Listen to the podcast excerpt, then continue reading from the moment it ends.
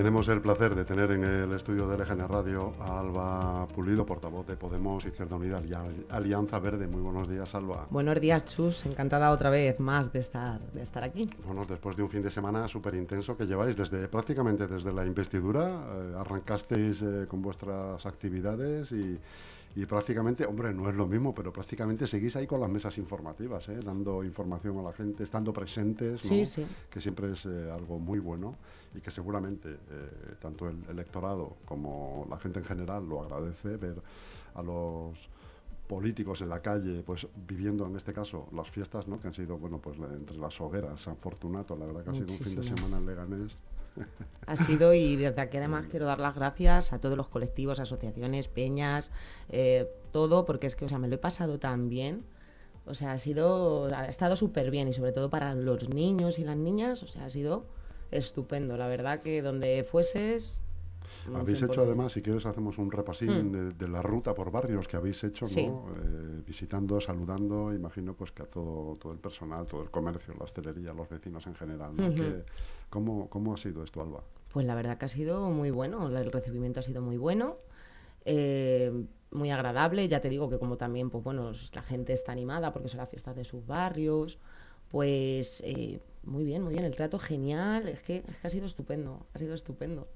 Y además a mí, si me, hace, si me permites un inciso, me encantan las fiestas de los barrios, porque son tan familiares y tan cercanas que, o sea, eso, eso marca mucho. Tiene la fiesta, fíjate, yo recuerdo con un montón de cariño las fiestas que se hacían el, cuando yo vivía ahí por los descubridores. Se hacían unas fiestas en, el barrio y, y, tengo una, ¿sabes ese olorcillo que te viene el cuando, cuando se riega en las calles, que se moja la arena. Sí, sí, sí. En mi barrio había muchísima arena antes de que La fiesta de la ermita, dices. Sí. La fiesta de la ermita. Se mojaba todos los, los vecinos, eran los que lo organizaban, ¿eh? eran los que lo organizaban. Se bajaba un hombre con un altavoz a gritar, te estoy hablando de hace 48 años, no sé. Sí. 50 eran buenas fiestas. Yo las recuerdo de pequeña, ya luego pues... Se bajaba con una manguera los vecinos, te mojaban el barrio, olía a petricor, que es el olor ese de la tierra mojada.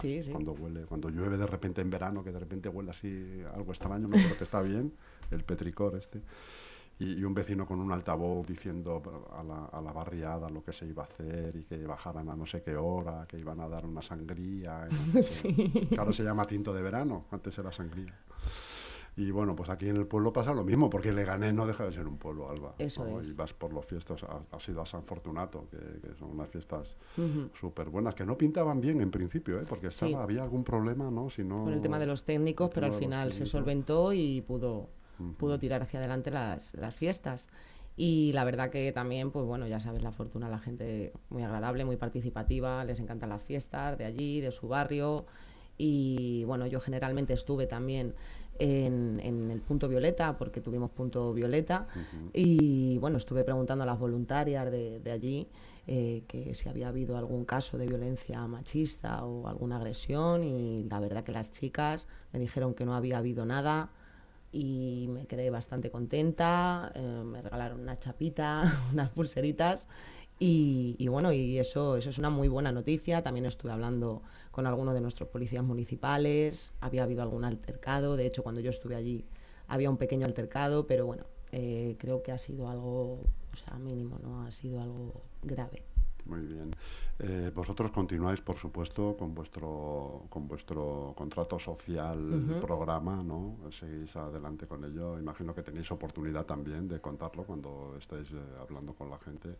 ¿Qué, qué, feeling te da cuando seguís con esto? Pues cuando seguimos hablando del contrato social, normalmente, bueno, generalmente ahora mismo lo que he estado tratando con la mayoría de los barrios y asociaciones que han estado organizando las actividades ha sido más bien el tema de subvenciones, que las subvenciones que, reciben son, son escasas. Y yo lo entiendo porque generalmente tienen eh, poca, pocos recursos humanos, ¿no? O sea, es decir, poco, poca ayuda, son poquitos y si encima de eso le sumamos que bueno, las, las ayudas y las subvenciones son, son limitadas, pues eh, al final no eh, cuesta el dinero, cuesta el dinero y, bueno, hay que fomentar, fomentar sobre todo eh, esas pequeñas fiestas que organizan los vecinos en sus barrios con la gente de forma cercana para que, para que puedan seguir ¿no? dando, dando actividad tanto a padres y a niños que a lo mejor no pueden irse de vacaciones o, no quieren. Y, bueno, yo creo que ahí eso es algo interesante y tenemos que, trabajar en ello. De hecho, es una de las cosas con, con las que me quedo de este, de este fin de semana. Em, Alba, eh, hablando ya de actualidad política, eh, estamos viviendo un momento ahora de, no sé si llamarle de impasse, aunque las concejalías ya están entregadas, los, concejales siguen, están aterrizando ahora en las concejalías que se les ha adjudicado, pero sí que eh, habrá sido habrá, eres eh, consciente de, este pequeño rifirrafe, o no sé si pequeño o grande, que ha habido entre el Partido Popular ULEC, que es la coalición que va a gobernar, y el hecho de haber dejado aparentemente, de momento, al, a Vox, a Beatriz Tejero, fuera de lo que es el gobierno y la gestión, ¿no?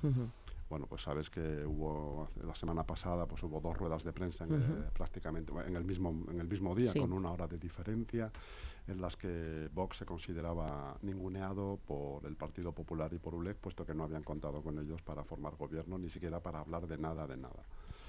Eh, ¿Cómo valoras toda esta situación? Eh, ¿Era algo que entraba dentro de los planes? Eh, ¿Se preveía a futuro que podía ser así? ¿Parece raro que no quieran contar con Vox cuando sumaría una mayoría necesaria para aprobar un montón de cosas importantes para la ciudad? bueno, pues te contesto mi, opinión, personal, o sea, esta es mi opinión personal. La opinión personal de Alba dice que, bueno, este era una de las líneas rojas de, de Carlos Delgado de ULEG, el que Vox no participase de, ese gobierno. Entonces yo creo que esa ha sido una de las condiciones que Carlos Delgado le, puso a, Miguel Ángel Recuenco para, poder contar con él. Eh, también eh, basándonos ¿no? en que generalmente eh, el el voto a la izquierda es muy fuerte, a pesar de lo que haya ocurrido estas últimas elecciones, yo creo que tampoco Miguel Ángel Recuenco ha querido mojarse vamos a decirlo así, metiendo a Vox en, el gobierno, ¿no? por lo que pueda pasar eh, ya de aquí a, 2027. Eh, por supuesto, eh, estamos viendo que, es un gobierno que, es en minoría, o sea, todos en minoría nos van a necesitar para todo. no sé todavía si tienen pensamiento de hablar con Vox o no. Mm, yo espero que Vox no esté en el gobierno ya, porque eso sería peor aún porque la ultraderecha ya sabemos lo que trae, pero independientemente de eso, eh, bueno, yo creo que va a ser una legislatura bastante complicada por lo que te he dicho, porque gobernar en minoría es, muy complicado y, a ver cómo... ¿Cómo se traduce una situación de estas en un pleno? Pues, eh, una situación de estas en un pleno, pues... es un, poco además de organización que tienen que plantearse sí, en breve. si esta semana o la semana que viene pero sí eh, debería plantearse ya lo suyo sería la semana que viene a tardar ya ya mucho pero la semana de julio sí eh, pero claro para eso para que salga adelante ese pleno de organización eh, necesita los apoyos o sea los votos. Entonces yo no sé si están hablando con Vox y llegando a algún tipo de acuerdo porque realmente con nosotras no, no, han hablado, ¿no? O sea, no han hablado. Tengo que hablar con, con, Miguel Ángel Recuenco, pero bueno, de hecho hoy también hemos enviado una nota, una nota de prensa, no sé si eso habrá llegado ya, con, con una serie de, o sea, de, de, puntos a tratar. Efectivamente, de puntos en los que nosotros nos, nos basamos para que no para que esto no sea una subida de sueldos, que sea asesores, que sea tal, o sea, para que todo tenga un límite. Y, nada, y esperemos que bueno la vean, eh, nos contesten y nos llamen lo antes posible y podamos, podamos hablar. La semana pasada también recibimos una nota de prensa, en este caso del PSOE, en, el, que, en el que comentaban eh, bueno, su, intención de oposición esta legislatura es hacer una, una oposición implacable. Eh, en principio era el PSOE, ¿no? porque son los que han mandado. Se puede entender que que la izquierda en este caso hará una, en global hará una oposición implacable? Yo creo que somos partidos independientes al fin y al cabo, en algunas cosas, muchas de ellas, por ser de izquierdas, eh, estaremos de acuerdo porque al final nuestros programas coinciden en la mayor parte de, perdón, de, sus ejes, de sus puntos a tratar, pero bien es cierto que en algunas cosas eh, no, no, vamos a ser todos igual, no vamos a votar lo mismo. De hecho, bueno, ya habréis comprobado que, anteriormente, incluso nosotras mismas, en, dentro de, lo que era Unidad Podemos, eh, ha habido pocas, muy pocas veces, en algún momento, que se ha votado diferente. Se ha votado diferente. Pero bueno, yo creo que, como dije la otra vez, la oposición siempre tiene que ser constructiva, intentar ¿no? lo mejor, hacer las cosas lo mejor para los vecinos, sin rencores.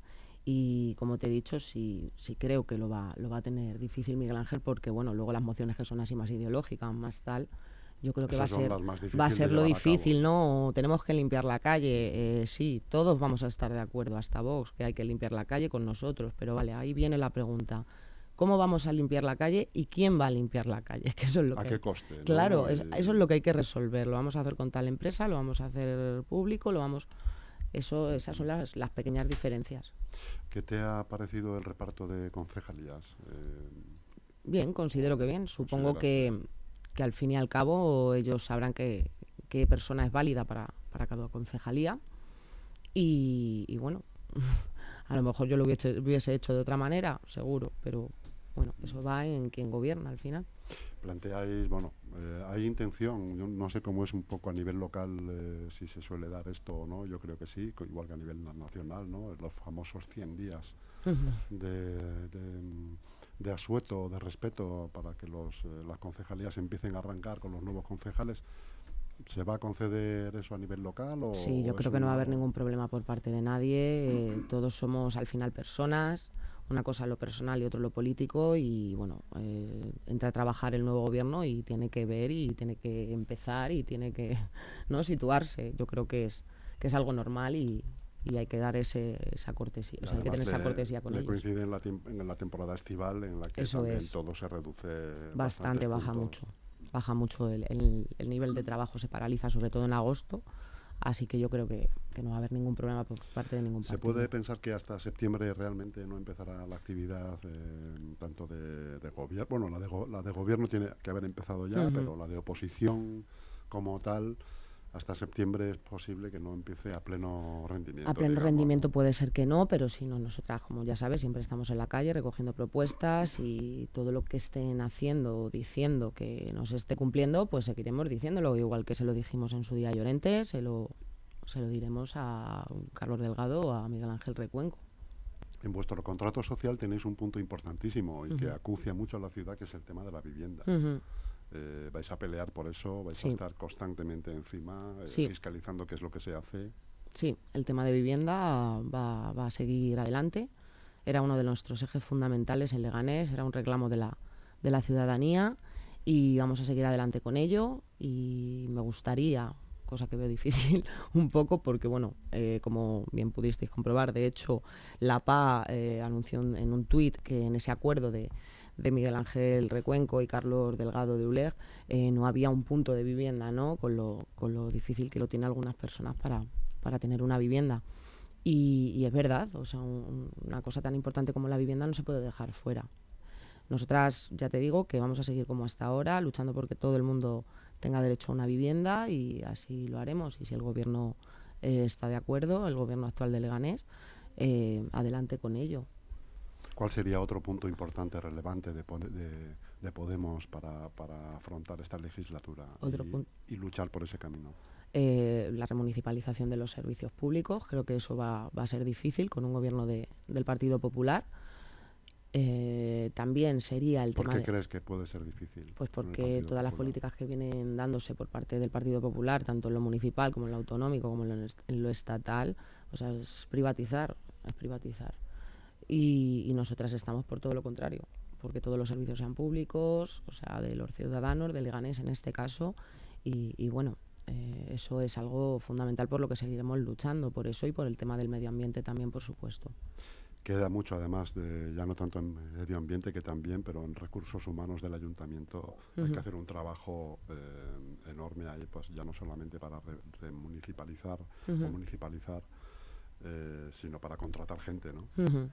Sí.